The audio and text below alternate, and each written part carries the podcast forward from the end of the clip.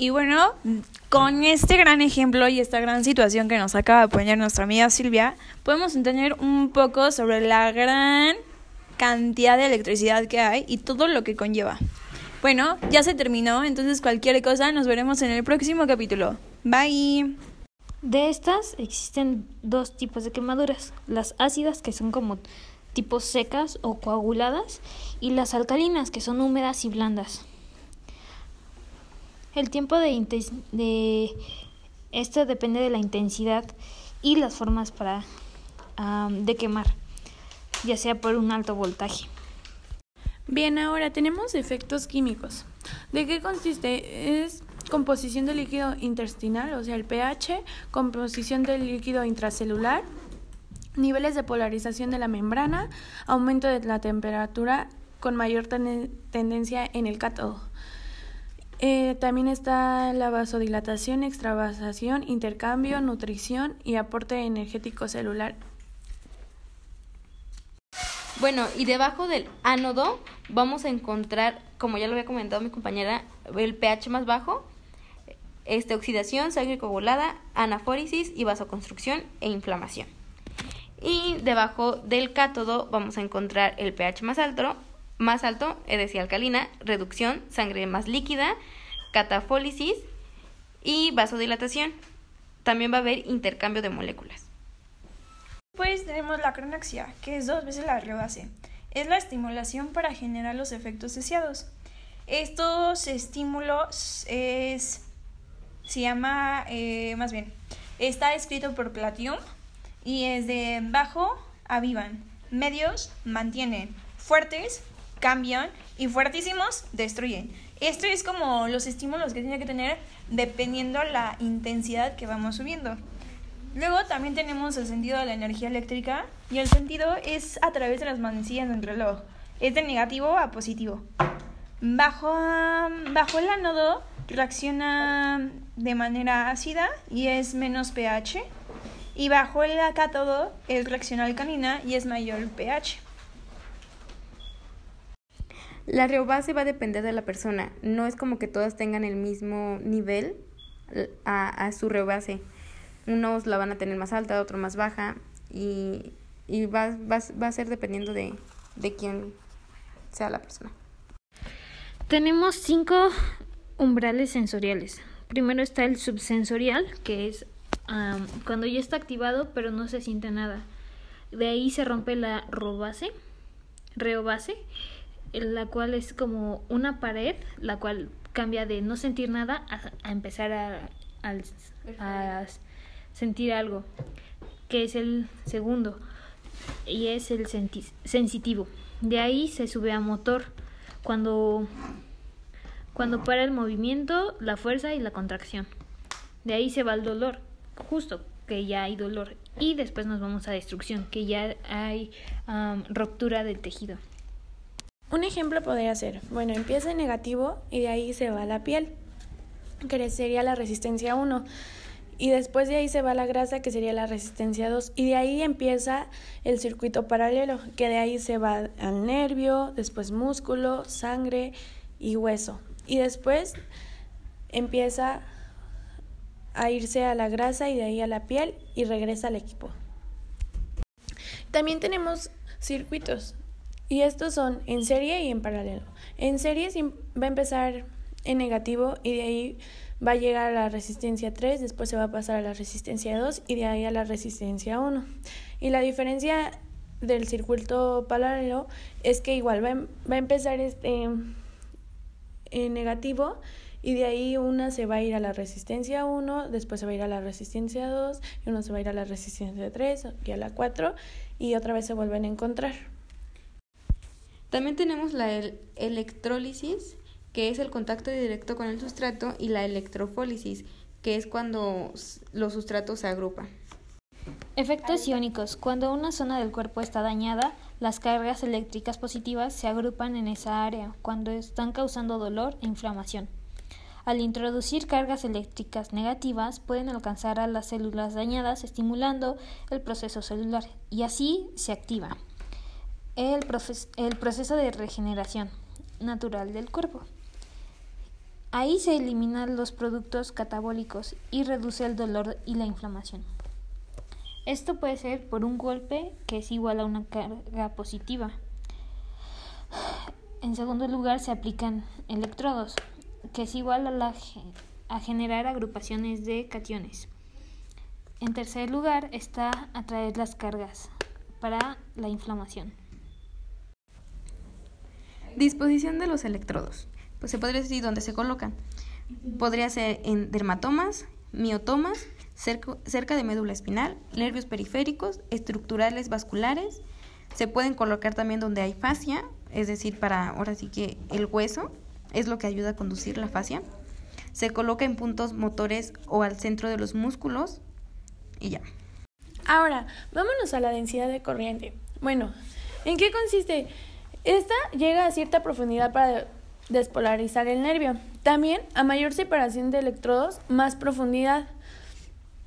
Esto quiere decir que también hay cantidad de flujo por volumen y cantidad de flujo que se expande. Por ejemplo, o sea, regresando como al tema de los doctores y así, cuando se escoge como el parámetro del tratamiento, se debe poner las formas de onda, la modulación de la corriente, la frecuencia, la intensidad, la duración y la polaridad. O sea, esto es como más íntegro cuando es un paciente en fisioterapia. O sea, cuando le pones como los parches, sí se ubican los parches. Creo que son como los parches pues para que rehabilites como un, no sé, en ese caso como una rodilla, para que la rehabilites, ocupas poner estos parches y estos son los parámetros para poderlo hacer. Como ya lo habíamos comentado, la piel se considera una resistencia primaria, ya que tiene más impedancia. A mayor impedancia, tenemos que usar más voltaje. A menor impedancia, menos voltaje. Existen dos, o sea, la de 1 a 6 Hz, que es la baja frecuencia, y la de 80 Hz y 150 Hz, que es cuando es la teoría de las compuertas. Entonces, por ejemplo, si yo quiero, por así decirlo, causar alguna analgesia en el cuerpo, ¿cuánto usarías? Ahora, también tenemos que la frecuencia son los pulsos producidos por segundo durante la estimulación. O sea, esto quiere decir cuántas ondas hay en esa corriente.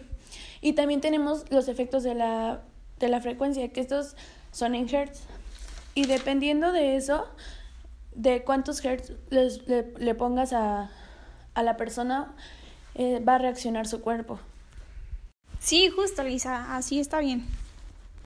Ah, ok, entonces la diferencia entre corriente alterna y galvánica sería que la corriente alterna hace un cambio de polaridad y la directa no. Oye, pero también está la corriente galvánica, ¿no? No, es lo mismo, es la galvánica, es igual a la directa. Creo que existen como formas de onda. Existe la mm, corriente, más bien, son como formas de onda, pero son como más bien corrientes.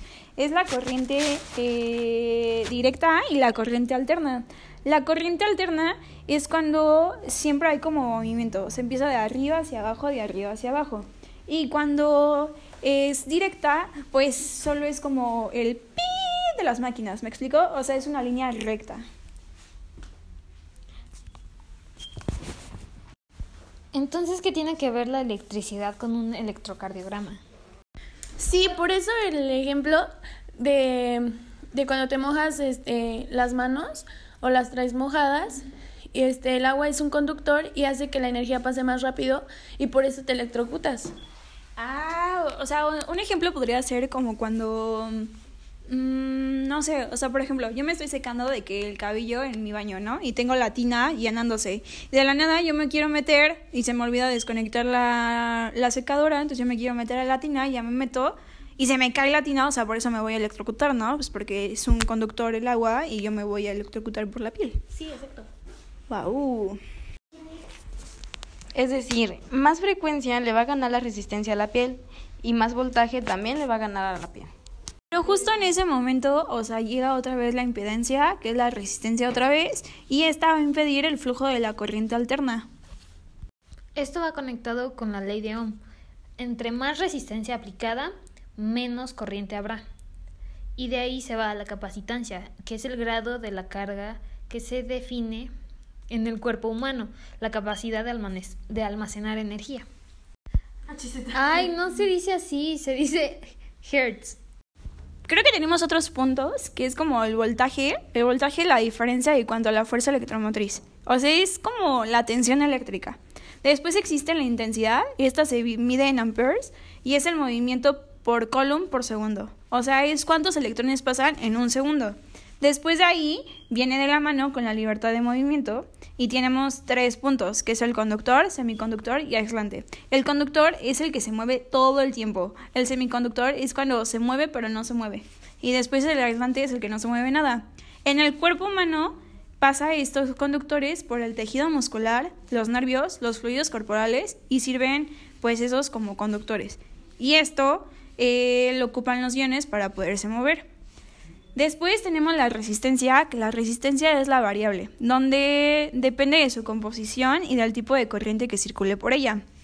Eh, también tenemos la impedencia, que es la resistencia del cuerpo a estímulos. Para impedirla es mayor frecuencia, mm, mayor HZ. Esto va conectado con la ley de Ohm. Entre más resistencia aplicada, menos corriente habrá. Y de ahí se va a la capacitancia, que es el grado de la carga que se define en el cuerpo humano, la capacidad de, almacenar energía. Ay, no se dice así, se dice hertz. Creo que tenemos otros puntos, que es como el voltaje. El voltaje la diferencia de cuanto a la fuerza electromotriz. O sea, es como la tensión eléctrica. Después existe la intensidad, y esta se mide en amperes, y es el movimiento por coulomb por segundo. O sea, es cuántos electrones pasan en un segundo. Después de ahí viene de la mano con la libertad de movimiento y tenemos tres puntos, que es el conductor, semiconductor y aislante. El conductor es el que se mueve todo el tiempo. El semiconductor es cuando se mueve pero no se mueve. Y después el aislante es el que no se mueve nada. En el cuerpo humano pasa estos conductores por el tejido muscular, los nervios, los fluidos corporales y sirven pues esos como conductores. Y esto eh, lo ocupan los iones para poderse mover. Después tenemos la resistencia, que la resistencia es la variable, donde depende de su composición y del tipo de corriente que circule por ella. Eh, también tenemos la impedencia, que es la resistencia del cuerpo a estímulos. Para impedirla es mayor frecuencia, mm, mayor HZ. Creo que de ahí nos vamos a la fuerza electromotriz. Esta es el empujón que ocupa un electrón para moverse de un polo a otro y se mide en volts. A menor fuerza, menor electrones. A mayor fuerza, más electrones hay para moverse. Mira, la electricidad es la fuerza que hay de electrones y enlaces para generar moléculas. Esto depende según su carga. Y la carga es como la comunicación eléctrica. Existe positiva y negativa. La positiva se llama ánodo y es la que tiene los aniones, que es la carga negativa. La negativa se llama cátodo y son las que tienen la carga positiva es cuando por los opuestos se atraen. No, creo que se fue la electricidad, pero, o sea, ¿cuál es la diferencia? No entiendo. Oye, Sil, ¿pero se fue la luz o la electricidad?